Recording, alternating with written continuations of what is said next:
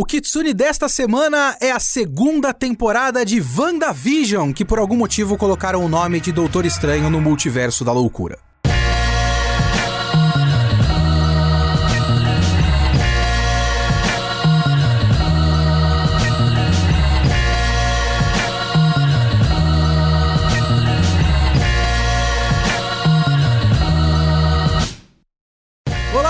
Leonardo Kitsune e o Kitsune da Semana é o meu podcast semanal para eu falar do que eu quiser, do jeito que eu quiser. Pode ser anime, mangá, literatura, videogame, qualquer coisa eu li, eu assisti, eu quero falar, então aqui eu vou falar. A ideia é que toda semana tem uma review diferente.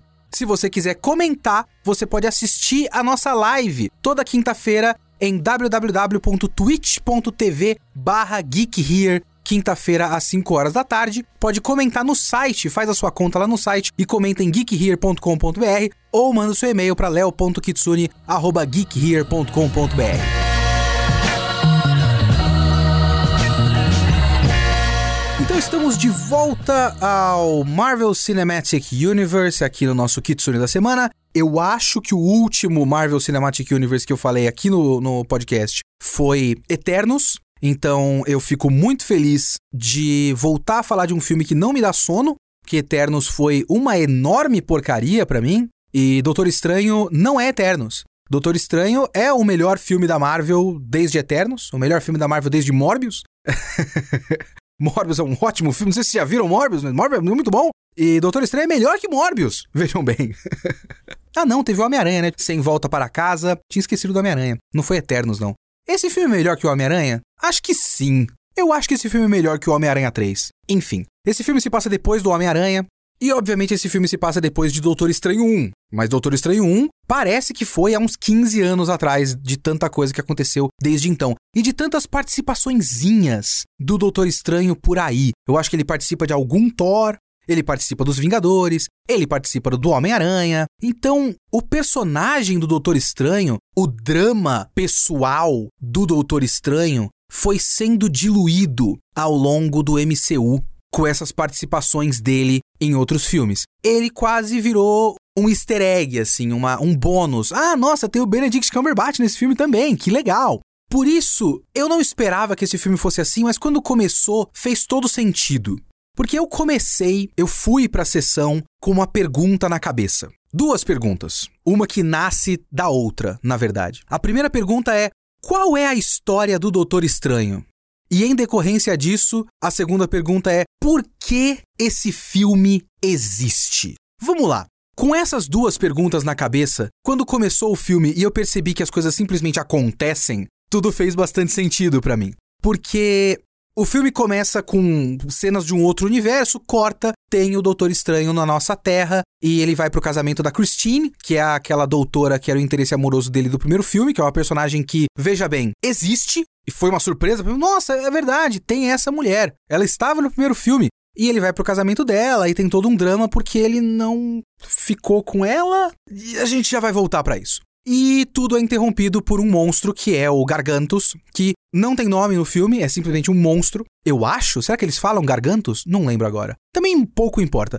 Gargantus está perseguindo a América Chaves. E aí ele salva a América Chaves e ela fala: Aquele é um bicho que queria me sequestrar porque eu tenho o poder de andar pelo multiverso e alguém precisa desse poder para me pegar e blá blá blá. Então, a coisa simplesmente acontece. Doutor Estranho está vivendo a vida dele, depois de coisas que aconteceram, depois de Vingadores, depois de Homem-Aranha. Ele só está vivendo. Foi convidado para um evento social, né? Ele conhece a mulher, ela chamou pro casamento, falou com pessoas, blá blá blá. Um problema bateu a porta de Doutor Estranho e agora ele tem que resolver. O que, veja bem, é uma coisa muito gibi. Porque conforme esse MCU foi evoluindo, eu comecei a pensar em o quanto ele ia começar a incorporar as piores coisas dos quadrinhos.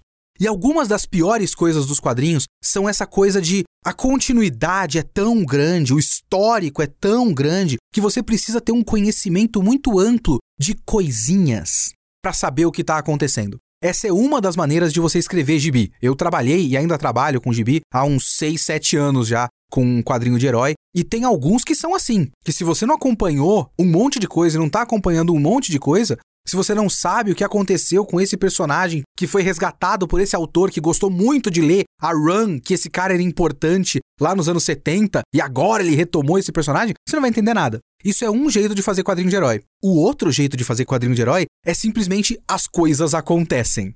O cara está vivendo a vida dele e tem algum problema mais ou menos relacionado com a área de atuação desse cara. Acontece algum crime na cozinha do inferno? O demolidor está lá. Acontece alguma coisa no espaço? Talvez tenha relação com Guardiões da Galáxia, talvez tenha relação com X-Men, talvez tenha relação com o Quarteto Fantástico. Se é um problema mágico, muito provavelmente vai ter o um envolvimento do Doutor Estranho. Esse é um filme assim, é um filme desse jeito. Não é algo que acontece por conta do Doutor Estranho ser quem ele é, por conta de um drama pessoal, por conta de um conflito, uma vontade, algo que ele precisa, que ele quer, que ele causou, só acontece e tem a ver com magia. E eu não vou aceitar, veja bem, olha só a assertividade aqui. Eu não vou aceitar argumentos que envolvam, ah, mas é causado por um doutor estranho. Porque de fato tem relação com outros doutores estranhos. Tipo, a história acontece muito por conta de doutores estranhos. Mas a gente não acompanha a história daqueles doutores estranhos, a gente acompanha desse doutor estranho. E nada do que acontece aqui, neste filme, é causado por este doutor estranho. É causado a este doutor estranho, o que é completamente diferente do ponto de vista dramático. Então, essa escolha de fazer essa história nesse esquema meio gibi, meio que simplesmente acontece, de certa forma é a única maneira de fazer um Doutor Estranho 2. Porque eu vou retornar às minhas duas perguntas, né? Uma delas é por que esse filme existe? Para que esse filme existe? A gente já discute várias vezes aqui no Kitsune da semana. Eu ia falar Doutor Estranho da semana, olha só. no Doutor Kitsune da semana. A gente discute várias vezes aqui essas questões de por que a coisa existe e tudo mais. Lógico que as coisas existem porque elas, né, o estúdio tem os direitos e quer fazer dinheiro com a coisa. Então a gente não vai discutir aqui só existe porque eles querem ganhar dinheiro, porque é lógico que só existe porque querem ganhar dinheiro. É óbvio. O único otário que faz coisa de graça nessa vida sou eu. E nem faz mais. O Kitsune da semana agora faz parte de uma coisa que é o meu salário. Antes eu fazia de graça porque eu sou otário. Não é essa a discussão. A discussão é: vamos pegar, por exemplo, o Homem-Aranha, o Homem-Aranha 3. O Homem-Aranha 3, de fato, é uma. Por todos os defeitos, por mais que ele tenha vários defeitos que eu já apontei no meu outro podcast, ele é uma continuação da história desse personagem. Existia um gancho dele, um gancho dramático, que era causado por escolhas pessoais. Sabe, ele cometeu uma série de erros que a gente xinga muito ele por isso, e eu xingo ele muito por isso. Uns erros infantis, uns erros de amador, que fizeram com que aquele personagem do, do, do mistério revelasse o segredo dele para todo mundo e ele se ferrou. E agora ele tem que dar uma consertada em coisas que ele mesmo causou e tudo mais. Então, quando você tem um outro filme, é porque é uma história que precisa continuar. A história do Doutor Estranho não precisa continuar. O Doutor Estranho foi sendo usado em participações em vários outros filmes, como o Homem-Aranha, como o Vingadores e tudo mais, e fazia sentido ele estar lá, porque não existe uma grande demanda dramática, digamos assim, para que essa história continue. Não existe uma razão de a gente continuar vendo essa história, porque eu, sinceramente, das lembranças que eu tenho do primeiro Doutor Estranho, ele aprendeu a lição dele, por mais que tenha deixado, porque todo filme da Marvel deixa algum gancho para alguma coisa, porque tem que deixar ali o gancho mesmo que não usem, né? Ele aprendeu a lição dele e é isso. Agora ele faz parte desse universo de coisas. É até curioso, porque na cronologia da Marvel, não precisava ser exatamente assim esse filme. É estranho, porque pensa bem, até onde eu sei, várias coisas mudaram ao longo do desenvolvimento de Doutor Estranho 2, o No Multiverso da Loucura. Não era o Sam Raimi a ser o diretor desse filme, era um outro cara, acho que é Scott Derrickson, um negócio assim. Não fui checar por que, que esse cara saiu, mas normalmente diretores saem de filmes da Marvel por o que eles chamam de diferenças criativas, que é basicamente quando o cara percebe que ele não tá conseguindo fazer o próprio filme dele porque a Marvel tá metendo a mão demais. Acontece direto no MCU. Mas eu não sei se foi esse o caso porque eu não verifiquei. Entrou o Sam Raimi e também, até onde eu sei, o filme do Doutor Estranho 2 seria antes do Homem-Aranha Sem Volta para Casa. Eles inverteram a ordem, mercadologicamente eu acho que faz total sentido. De fato, foi um filme que era muito mais forte do que o Doutor Estranho para chamar gente de volta pro cinema depois da pandemia. E aí, o Doutor Estranho foi colocado nesse filme para abrir o multiverso, whatever, whatever, e ficou realmente um problema. Sabe, surgiu esse problema no fim do Homem-Aranha 3 de agora deu merda. Abriu o multiverso, coisas precisam ser consertadas. E depois, na cena pós-créditos do Homem-Aranha, tem o trailer do Doutor Estranho, que eu acho horroroso ter um trailer em vez de uma cena de fato, pós-créditos. E quando você vai ver o trailer do Doutor Estranho, a maneira como eles montam, principalmente aquele diálogo da Feiticeira Escarlate, né, da Wanda com o Doutor Estranho, dá a entender que a Wanda tá falando: você mexe com o multiverso e você é um herói, eu mexo com o multiverso e eu sou a vilã. Meio injusto isso. Ela não fala nessas palavras, né? Porque ela fala exatamente o que ela fala no filme, que é você quebra as regras e vira herói, eu quebro as regras e viro vilã, não é justo. Só que eles montaram uma coisa depois da outra para parecer que o que eles estão fazendo, o assunto que eles estão falando de quebrar regras, tem a ver com o multiverso. Mas não tem exatamente a ver com o multiverso. Porque eu acho que eles inverteram a ordem dos filmes, mas não exatamente mudaram o roteiro. Porque esse filme não é uma continuação do Homem-Aranha sem volta para casa. Porque o que seria perfeitamente lógico, que é esse filme ser uma continuação do Homem-Aranha 3, porque o Doutor Estranho abriu o multiverso e deu merda, não! O Homem-Aranha, o incidente com o Homem-Aranha, entre aspas, que é o que eles citam no filme, é só uma menção rápida. É uma citação. Ele tá conversando com a América Chaves e fala: É, ocorreu aí um incidente com o Homem-Aranha, e aí fazem piadas com a existência de um Homem-Aranha, e é isso. Ele poderia ser uma continuação direta daqueles eventos, mas praticamente não tem diferença. Tudo bem que o final daquele filme dá uma resetada nas coisas, mas dá uma resetada no conhecimento das pessoas em relação ao Homem-Aranha e ao Peter Parker mas não ao fato de que ele mexeu com o multiverso e com diversas realidades. Na verdade, ele é, curiosamente, uma continuação do WandaVision. Uma continuação direta. Eu lembro de ver uma informação em algum lugar que esse filme sairia pouco tempo depois do WandaVision, então era para as coisas estarem frescas na cabeça das pessoas. A ideia dos caras era ter o WandaVision, um pouquinho de tempo depois você já ter o Doutor Estranho, que é uma continuação direta do WandaVision. Faria bastante sentido até porque esse filme é basicamente a segunda temporada do WandaVision.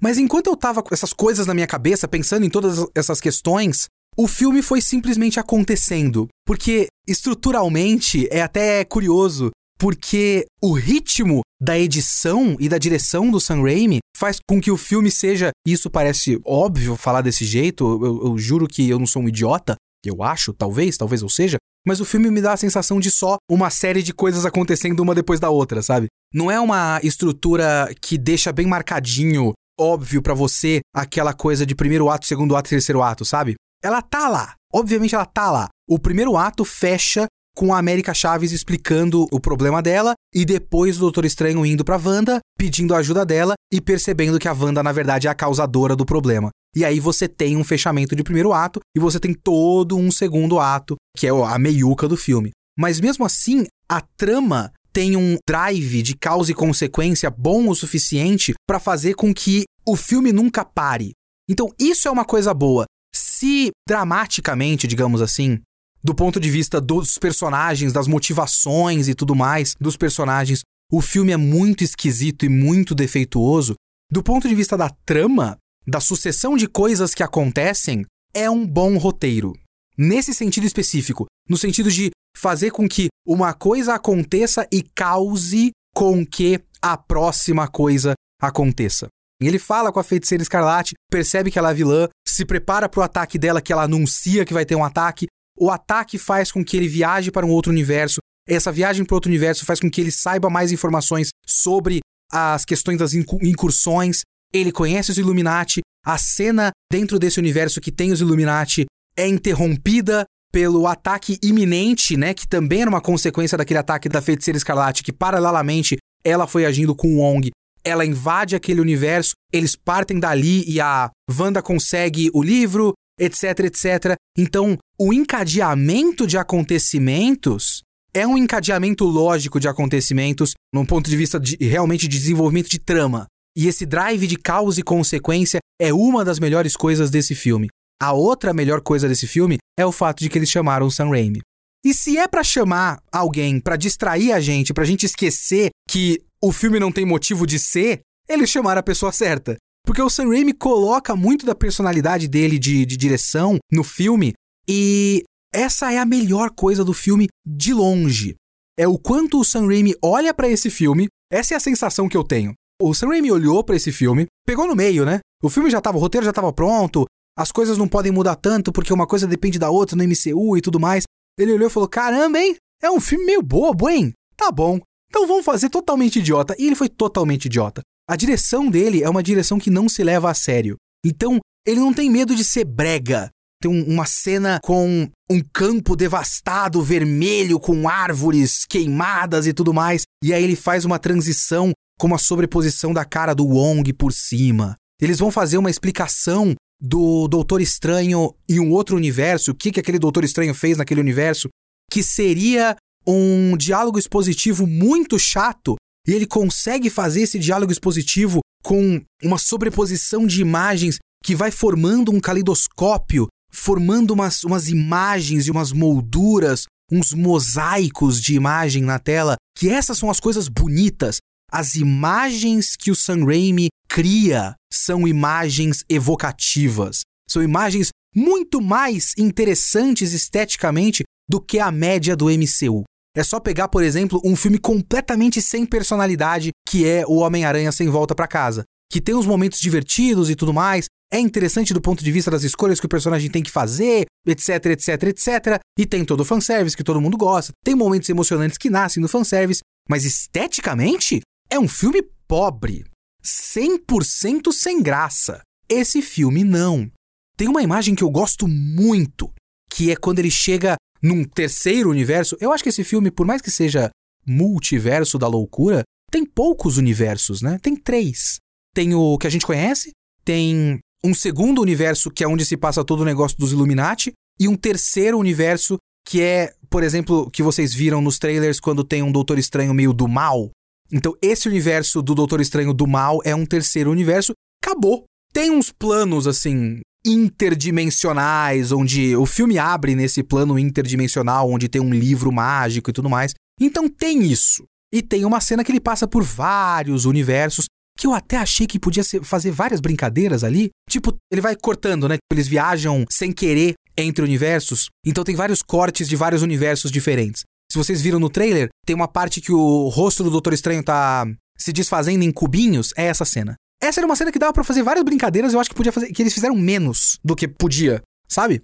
Que eu olhei para aquilo e pensei, já pensou se eles passam pelo universo do Homem-Aranha, do Aranha-Verso do Miles Morales do desenho? Mas aí teria que entrar junto com coisa da Sony. Enfim, deve ser uma complicação. Porque eles passam por um universo que é um desenho animado, muito rapidamente, né? Tipo um segundo um universo que eles são tinta, umas bobagens assim. Podia brincar mais com isso. Brincaram menos. Tem três universos. Um deles a gente mal vê, porque é só um universo devastado. E o outro é o nosso, mas tem mais flores. É meio bobo, até, meio básico, sem graça. Mas esse universo do Doutor Estranho do Mal tem uma das imagens que eu mais gosto do filme, que é quando eles abrem uma porta e aí dessa porta você tem na verdade nada, você não tem uma casa, só tem uma escada sem fim com uma meia-lua vermelha gigante no fundo. É uma imagem muito bonita. E aí depois eles vão pro Sanctum desse Doutor Estranho e também não tem parede, só tem um vórtex que parece muito, me lembra, é uma, uma imagem desenhada por aquele Gustave Doré, que eu acho que é para uma versão ilustrada muito antiga do Inferno de Dante. É uma imagem do inferno, ou será que é uma imagem do paraíso? Porque eu acho que é tipo um turbilhão de anjos. Enfim, me lembra esse turbilhão desenhado pelo Gustavo Doré. É muito bonito. Nessa parte do, do Doutor Estranho do Mal, nesse lugar aí, tem uma luta que é o tipo de coisa que eu curto. Tipo, já que você tá fazendo um filme tão idiota assim, toma umas decisões idiotas dessa. Faz uma cena de luta onde eles usam notas musicais como se fossem shurikens. É lindo! É maravilhoso! É estúpido! Me dá mais! Me dá mais coisas idiotas. E ele foi, ele foi dando coisas idiotas. Por exemplo, a Feiticeira Escarlate é a vilã desse filme.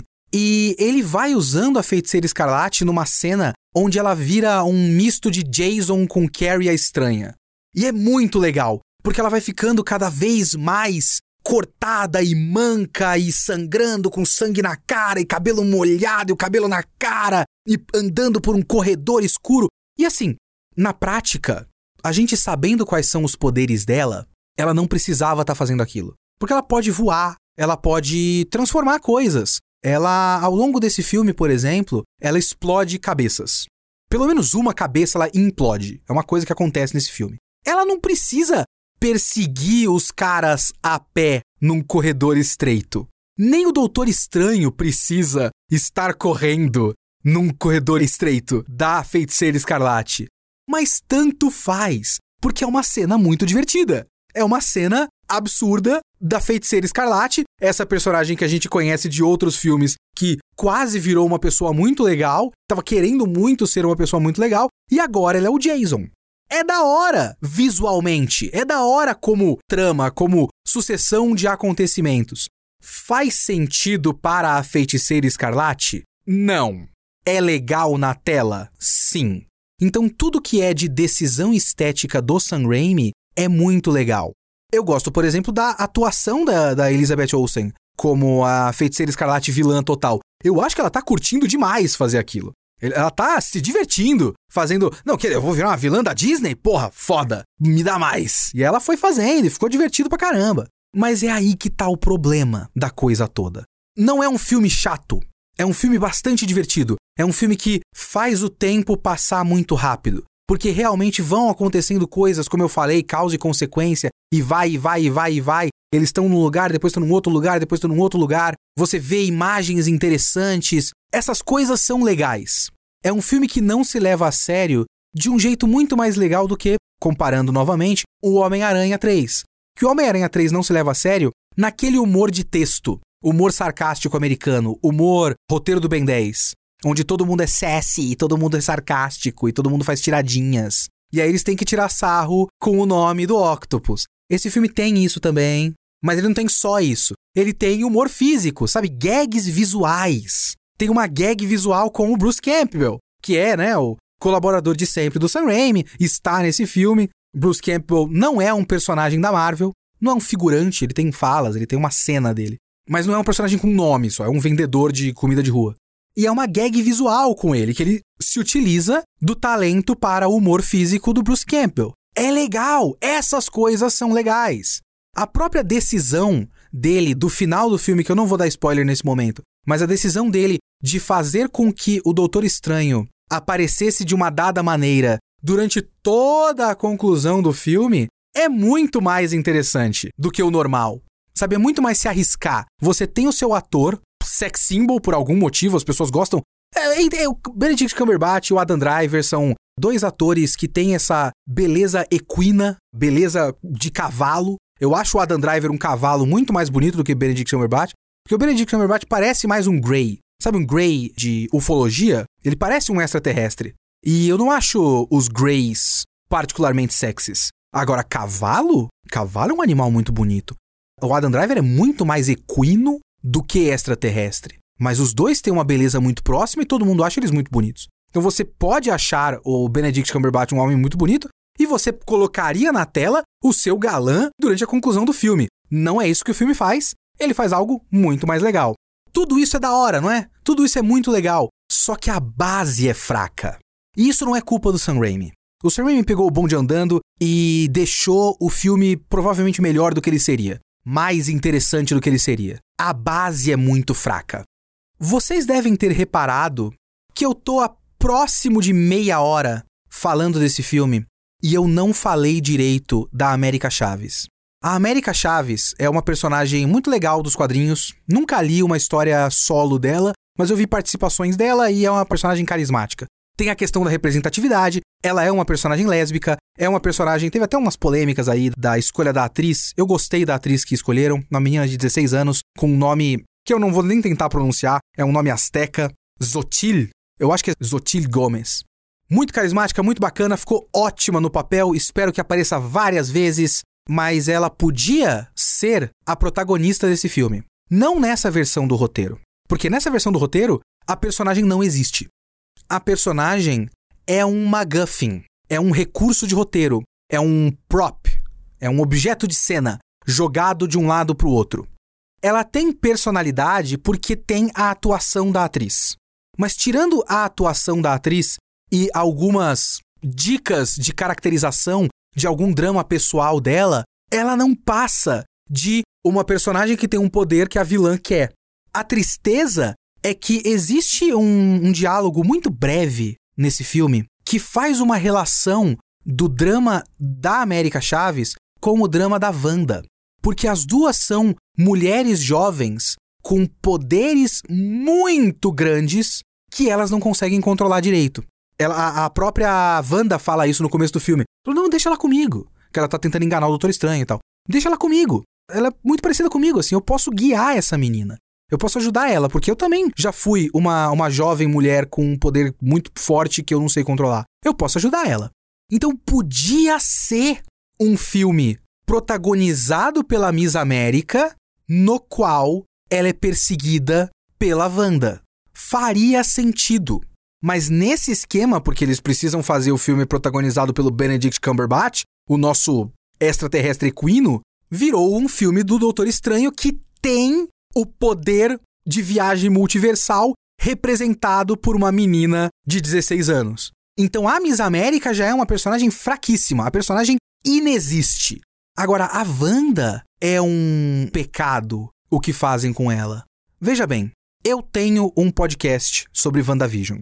Eu não gosto de WandaVision. É um seriado extremamente meia-boca.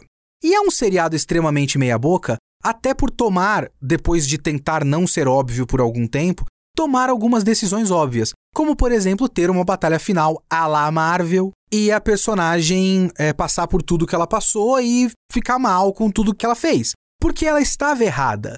O, o drama dela era compreensível em WandaVision, mas ela estava errada na atitude dela de escravizar um monte de pessoa de uma cidade inteira, para ela ter a fantasia dela. E ela termina a série, e essas são as, as lembranças, meio qualquer coisa que eu tenho na cabeça, até porque eu deixei esse, esse negócio de lado. Assim, quase apaguei da minha memória, que já não é boa, até por ser um seriado meia-boca, com um final óbvio. E o final óbvio é esse. Ela podia ter tido o final não óbvio, que é olhar para todo mundo falar: não tava errado, não. Vai se fuder vocês. A culpa toda é de vocês. Eu não tava errada. Porra. Mas não, ela fica meio mal. Eu tenho uma lembrança muito forte, das poucas que eu tenho, da cena que ela vai pra casa dela, que tá só na fundação, né? Tipo, tá, tá no chão, não tem nada, e fica triste, chora. Então existe uma ideia de um certo arrependimento. E aí tem a cena dela com o livro, com o Darkhold, que ela fica com o Darkhold, né, no fim, que era da Agatha Harkness e agora tá na mão dela. Eu não acho que faça tanto sentido esse salto de WandaVision para Doutor Estranho, porque o estado que ela tá em Doutor Estranho no Multiverso da Loucura parece muitos passos à frente da última vez que a gente viu ela no seriado próprio dela. Ela não parecia toda essa vilã que ela é nesse filme. Porque aqui ela é full vilã. É legal, mais uma vez, repetindo. É legal, é divertido. Mas é divertido isoladamente. Só que não é assim que eles querem que a gente veja.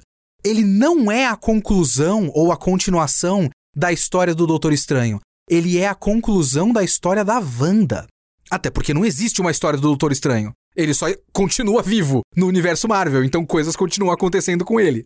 Mas a história dela precisava, talvez, de uma continuação e temos aqui. Só que antes ela era protagonista. É muito estranho até se você parar pra pensar nisso, né? Como seria essa exata história se esse filme fosse realmente um filme da Feiticeira Escarlate? Porque poderia ser um filme da Feiticeira Escarlate muito facilmente. Poderia ser um filme da Feiticeira Escarlate sei lá, um filme chamado Feiticeira Escarlate no Multiverso da Loucura, no qual o Doutor Estranho era o antagonista. Que a gente sabe que não é do mal, porque é o Doutor Estranho, mas ele é o antagonista dela. Como será que seria essa história se a gente conhecesse o ponto de vista dela? Será que seria mais interessante? Porque sem o ponto de vista dela, a personagem não faz sentido. Sem entender a lógica interna do que ela tá sentindo. A não ser que você interprete da maneira mais dramaticamente fraca que é ela está possuída pelo livro do mal. Então ela não tem agência, ela não tem escolha, ela só faz o que o livro do mal manda na cabeça dela, coitada dela. E aí pode fazer sentido, só é muito fraco dramaticamente.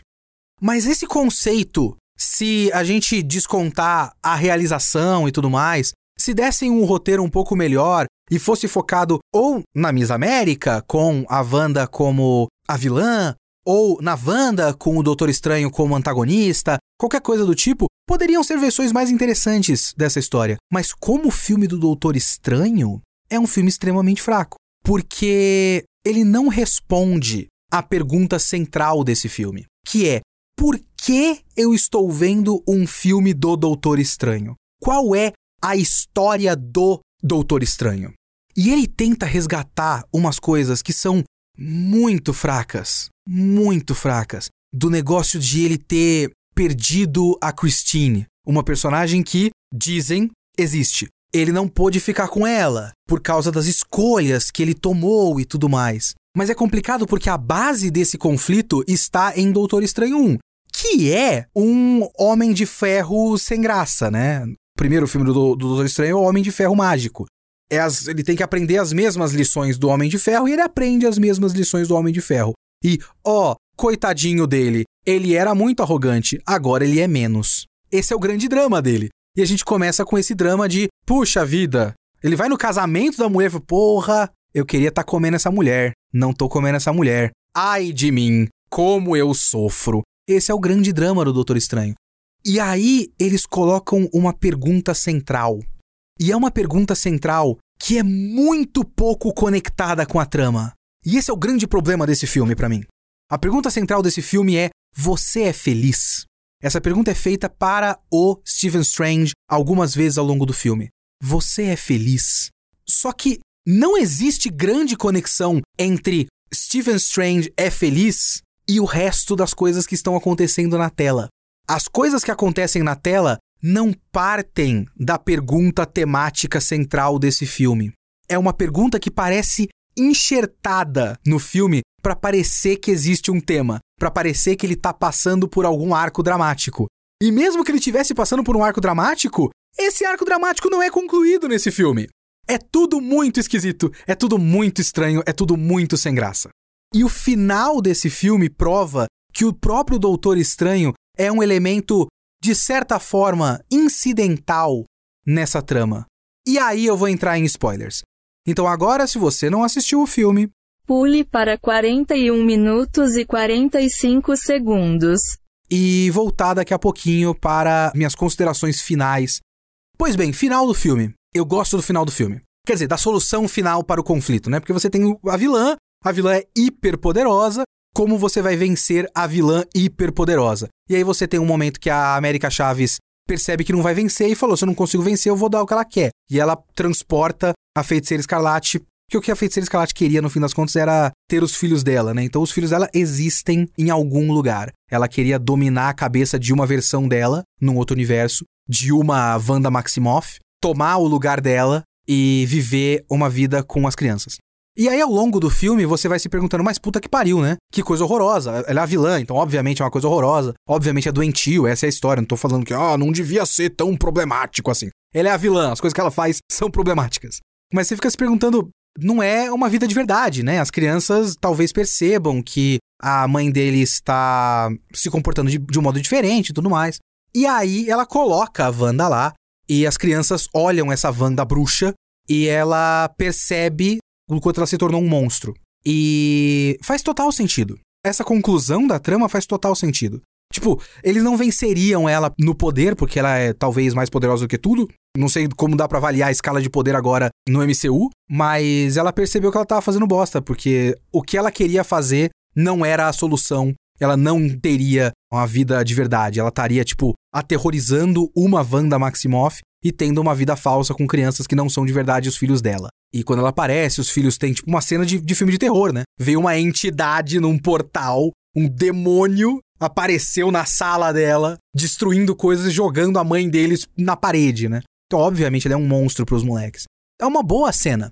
Mas vocês percebem que é uma escolha da América Chaves para fazer com que a Wanda percebesse uma coisa. Cadê o Doutor Estranho? Nada disso tem a ver com o Doutor Estranho. Por isso que eu digo que o Doutor Estranho podia não existir nesse filme. Que se você centralizasse na América e fizesse ela ser uma personagem de verdade, e você ia conseguir conectar essas tramas, essas ideias, sabe? Até a ideia de ela recuperar as mães dela em algum universo e tentar viajar para isso e tudo mais. Talvez concluir a história com ela finalmente conseguindo controlar o poder e partindo numa viagem para encontrar as mães dela. poderia ser toda uma trama que faria muito mais sentido do que tudo isso acontecer no filme do Doutor Estranho. Então toda a conclusão é uma conclusão que não precisa do Doutor Estranho. É estranho. Humor inteligente. Foi totalmente sem querer. É só vocabulário limitado. É esquisito ter tudo isso num filme do Doutor Estranho. Agora, outra coisa que eu não precisei mencionar nessa review inteira, não fez falta na review, foram os Illuminati. Então vamos comentar os Illuminati. Para começo de conversa, eu fui surpreendido, eu consegui não pegar os spoilers. É, eu tinha um spoiler que era o Xavier, o Patrick Stewart de fato como Xavier, porque eu vi a imagenzinha, eu não queria ter visto, mas eu vi a imagenzinha da cadeira de rodas amarela do desenho dos anos 90. Então eu sabia. Os outros eu não sabia. Eu tinha visto uma menção da Capitã Carter, mas Capitã Carter dane-se, e de resto eu não estava ligado. Eu duvidava que eles fossem fazer o que eles fizeram. Então eles colocaram a Capitã Carter, colocaram o Xavier, colocaram a Capitã Marvel, que na hora eu tava assistindo, eu pensei que fosse a Monica Rambeau que aparece no WandaVision, mas na verdade é a mãe da Monica Rambeau que aparece no Capitã Marvel. Uma versão alternativa, mas enfim, a mesma atriz, eu quero dizer. Então é, é como se naquele universo os eventos de Capitã Marvel não tivessem acontecido com a Carol Danvers, aconteceram com a mãe da Monica Rambeau, que eu também esqueci o primeiro nome da mãe da Monica Rambeau. E aí eles colocaram um que eu duvidava completamente, que era o Raio Negro, com o ator que fez o seriado. Essa era outra coisa que eu duvidava. Eu pensei que eles queriam apagar para sempre o seriado dos Inumanos, mas aí eles fizeram, pelo amor de Deus, você vai colocar o Raio Negro, faz essa, né? Quebra essa com o maluco. Já colocaram o cara no pior seriado da Marvel que existe, suponho eu. Eu não vi nem esse e nem o Punho de Ferro, então. mas quebra essa e coloca o cara no filme do Doutor Estranho, pelo menos pra fazer uma participação especial, né? E o Reed Richards. E pegaram o John Krasinski. De fato, tem o John Krasinski de Senhor Fantástico. Eu duvidava. Talvez eu não devesse duvidar depois do Homem-Aranha 3, mas eu acho que a Marvel já chegou num ponto que eles estão olhando para eles mesmos e falando: gente, a gente tem todo o dinheiro do mundo, não tem? A gente meio que pode fazer o que a gente quiser. E se a gente fizer exatamente tudo que o fã pede, porque a gente pode pagar qualquer ator. Quase nenhum ator é otário o suficiente ou arrogante o suficiente de não aceitar a chance de estar tá num filme do MCU. Todo mundo quer estar tá no MCU e ganhar alguns milhõeszinhos de dólares. É só pagar, é só fazer. Eles foram lá e pagaram o John Krasinski para ser o Reed Richards. Então, é legal, porque estão dando o que os fãs querem. E assim, eu gosto de fanservice? Não. Eu vou dizer que é ruim, no sentido de, ah, que filhos da puta! Eles agradaram os fãs! É o tipo de fanservice, nesse caso, inofensivo. Porque veja bem, eu não precisei citar essa cena ao longo da review. Porque essa cena ela teve uma função, toda essa sequência, né? Teve uma função que é gerar o plotline, né? O plot point de que, na verdade, o grande problema não é a feiticeira escarlate para o multiverso, o grande problema é o Doutor Estranho. Os vários Doutores Estranhos são problemas ao longo do tempo. O Doutor Estranho daquela linha do tempo, daquele universo, causou as incursões. A ideia de incursão vem dos quadrinhos do Hickman, de realidade se chocando, acabou dando no, na saga Guerras Secretas, que tem muito a ver com os Illuminati e com o Quarteto Fantástico e com o Senhor Destino. Eu não sei se eles vão reaproveitar isso. Então, eles reúnem os Illuminati para dar essa informação de que, na verdade, o Doutor Estranho era um Illuminati, mas ele fez merda durante a guerra do Thanos e tudo mais e causou as incursões.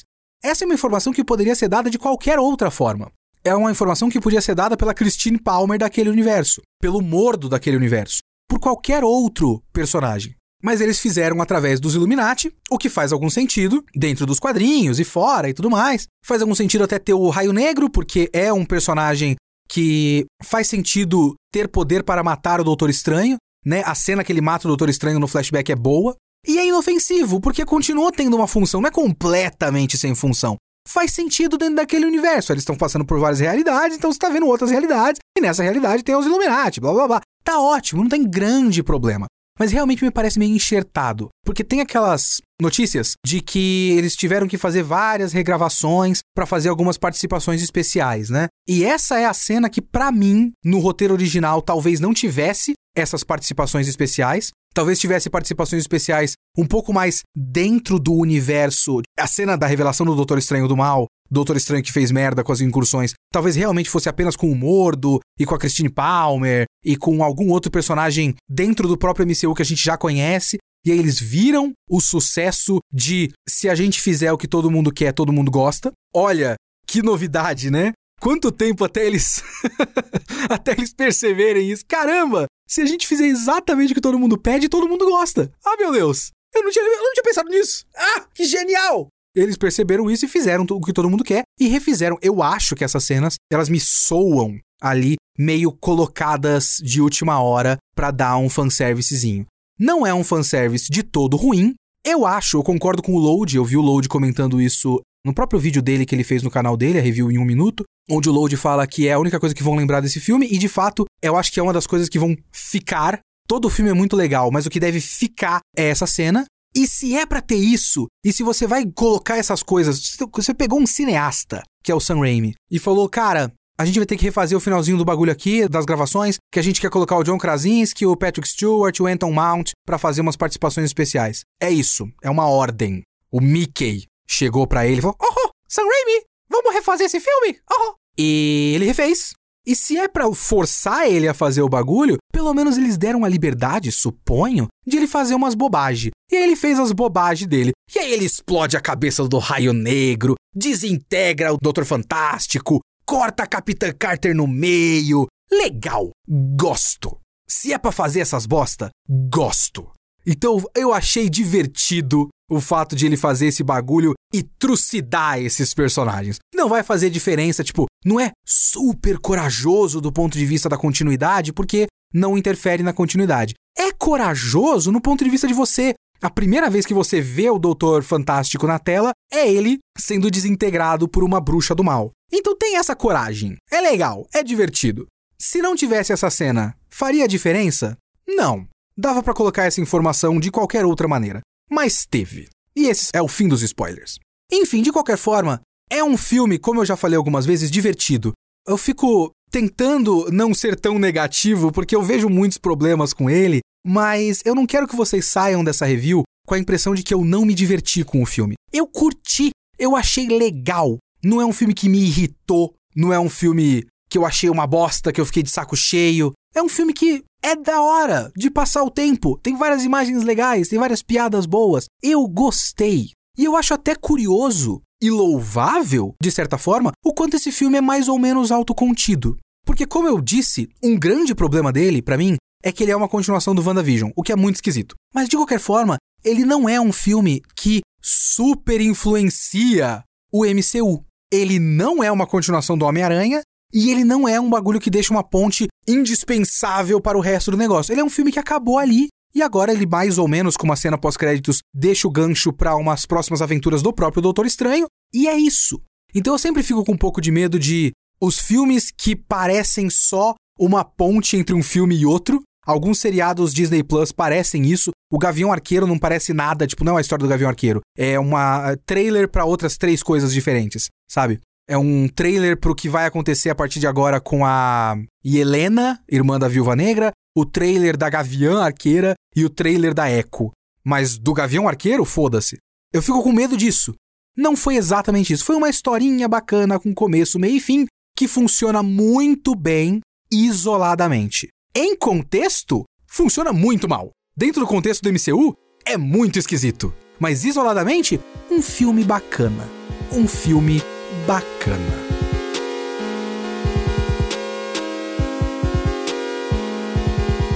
Pois bem, vamos para os e-mails e comentários do Kitsune da semana passada, que foi sobre Jujutsu Kaisen Zero, o filme de Jujutsu Kaisen que estreou nos cinemas. E antes eu preciso fazer uma correção, porque eu dei uma informação errada que eu tava querendo exemplificar o fato de que esse filme é até melhor como introdução para as pessoas que não conhecem Jujutsu do que o filme do Kimetsu, porque é uma história que se passa antes do anime e não no meio do anime. Mas aí eu falei que o mangá era um spin-off que foi escrito durante o Jujutsu, ele foi contar ali uma coisa paralela que se passa antes, e não. Aparentemente, o Jujutsu Kaisen Zero foi tipo o pitch dele, né? Foi o o one shot, não exatamente one shot, mas foi tipo a primeira versão da história, que aí depois disso ele conseguiu serializar e aí depois disso veio o Jujutsu Kaisen e parece que o negócio foi tipo renomeado para virar o volume zero do Jujutsu Kaisen. Mas ele escreveu antes de Jujutsu, então não foi um spin-off que ele escreveu durante Jujutsu. Eu errei essa informação. Muitas pessoas vieram falar comigo no Twitter e tudo mais. É, mas vamos para os comentários aqui, ó. Primeiro comentário no site do Nairon Rafael Sampaio Souza. Eu, como um grande fã de Jujutsu Kaisen que sou, devo dizer que concordo 100% com o que foi dito nesse podcast. Eu assisti esse filme anteontem, da data de publicação desse comentário. E durante toda a primeira metade do filme eu estava altamente incomodado com o ritmo dele. Algo parecia estar faltando, algo não parecia estar certo. Eu nunca fui muito fã do volume zero e acho legal e reconheço a importância dele, mas não consigo achar tão bom quanto a série principal. E eu acho que muito disso é porque, como tu mesmo disse durante o podcast, ele parece um pitch, um piloto. Até porque, de certa forma, ele é. O Jutsu Zero, né? Foi publicado um tempo antes da série principal, e até onde sei, as intenções eram de ser apenas uma série curta mesmo. Apenas depois de publicado por inteiro e ter feito certo sucesso que a Jump decidiu torná-lo o mangá que é hoje. Então acho entendível não ser a história mais desenvolvida do mundo. Mas isso, o mangá. Aí que tá, Nairon, você está certo. Ao adaptá-la para um filme, seria necessário modificá-lo a fim de tornar aquela história um filme, certo? Mas parece que não teve muito disso aqui. Pelo meu ponto de vista, o filme peca por ser fiel até demais com um mangá que em si próprio já tem problemas narrativos óbvios. E mesmo com que ele desvia da obra original, que são as, mais as cenas pro final do filme, sinto mais como se esses fossem easter eggs e formas artificiais de fazê-lo parecer mais conectado com o mundo de Jujutsu Kaisen de forma geral. E falando nisso, não acho que tu esteja pensando demais ao se perguntar se esse filme funciona como porta de entrada para novos fãs, porque ao sair da sala de cinema era exatamente sobre isso que eu pensava, e minha conclusão foi muito mais negativa. Pois acho que exatamente por ter sido uma série concebida antes da série de mangá Jujutsu Kaisen, o autor ainda expõe muitas coisas de forma crua e não tão bem desenvolvida, além das ideias não serem bem trabalhadas, as relações não são tão bem exploradas e até mesmo o tom não é o mesmo. Acho que falta nessa história o que faz Jujutsu Kaisen Jujutsu Kaisen. Os atrativos do mangá que dá sequência ao Zero não estão presentes neste, pelo menos em sua maioria. Uma coisa em especial que me chamou a atenção foi como nenhum dos poderes nesse filme tem explicação. É verdade. Enquanto em Jujutsu Kaisen, a série, o autor tenta explicar todo e qualquer poder de forma mais detalhada possível, o que algumas vezes é até algo tão não tão bom assim, mas que de certa forma traz uma profundidade maior para o universo.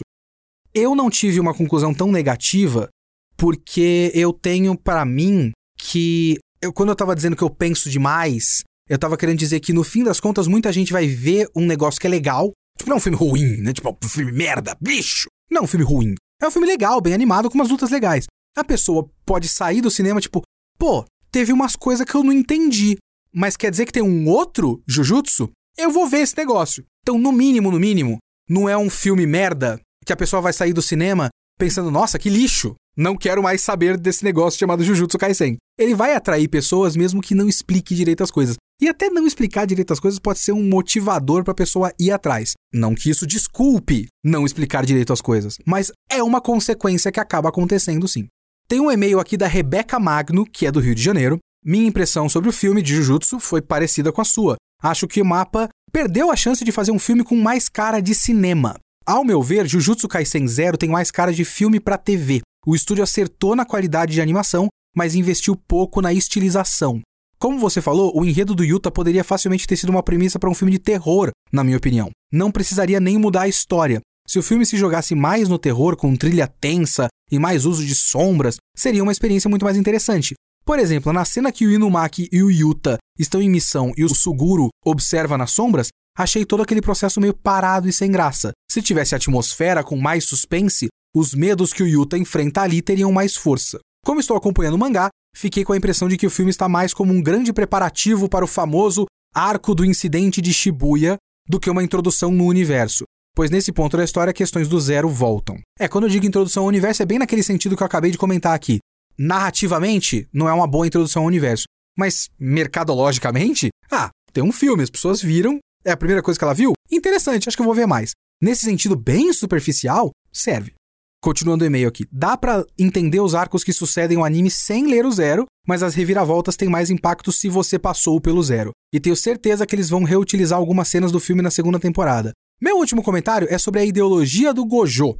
Isso só aparece de fato mais pra frente na obra, e ainda é nas entrelinhas. Na minha leitura, não é que o Gojo desprezava os mais fracos e mudou de ideia. Ele detestava mais era o dever de proteger os mais fracos, por ele ser mais forte. Não acho que ele muda de pensamento depois. Ele continua vendo os mais fracos com pouca importância, mas percebe na sua trajetória que a descentralização do mundo Jujutsu só vai acontecer se alternativas surgirem. É uma pena isso não parecer melhor no filme. Nada disso tá aparente no filme. Para o Gojo, o garoto amaldiçoado vira um, um possível sucessor que não está tão preso naquele sistema.